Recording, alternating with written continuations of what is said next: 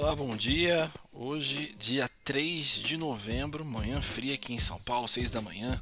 É, ontem a bolsa não abriu devido ao feriado de finados, né? Vamos comentar aqui rapidinho com vocês o que a gente tem de expectativa com relação ao Fed, que deve começar a normalizar sua política hoje, tá? Hoje, dia 3, tá? Os economistas esperam o anúncio da redução de estímulos com a diminuição das compras de ativos nesse processo conhecido aí como tapering, né? diante dos indicadores que apontam uma alta persistente da inflação e uma retomada econômica ainda incerta, principalmente em relação ao mercado de trabalho, o Fed, que é o Banco Central americano, né, deve anunciar hoje aí o, o início da redução dos estímulos à economia, como a diminuição das compras de ativos nesse processo aí conhecido como tapering. Desde junho de 2020, o Fed tem adotado aí um programa de estímulos sem precedentes para combater os efeitos econômicos da pandemia.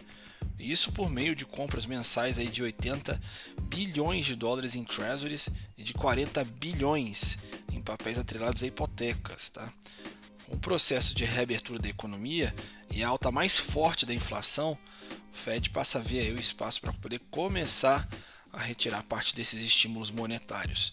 E os participantes dos mercados são, são bastante unânimes em apontar que a autoridade monetária deve anunciar o início do tapering, do tapering hoje. Tá? A compra de ativos é tudo menos necessária agora, uma vez que a economia se recuperou totalmente da pandemia e as condições financeiras estão bastante fracas aí, o sistema bancário não precisa de liquidez adicional. Né? É, a gente espera aí que o Fed anuncie essa redução gradual das compras de títulos hoje, com início efetivo a partir de dezembro. Né?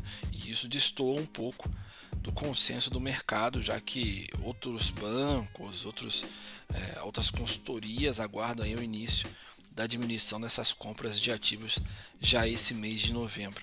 Na ata da reunião de setembro, o Fed indicou aí que se as reduções de compras começassem no final desse ano, o ritmo a ser seguido seria cortar 15 bilhões mensais aí, e com isso seriam necessários oito meses para que o programa chegasse ao fim. Isso seria lá por volta de junho ou julho de 2022. Quanto ao início do processo de elevação da taxa de juros lá nos Estados Unidos, o mercado se mostra bastante dividido no momento.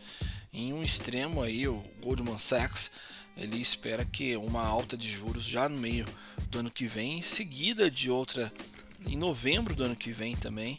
Essa é a perspectiva deles. E na outra ponta o BS, que projeta o primeiro aumento de juros pelo Fed no final de 2023 e início de 2024.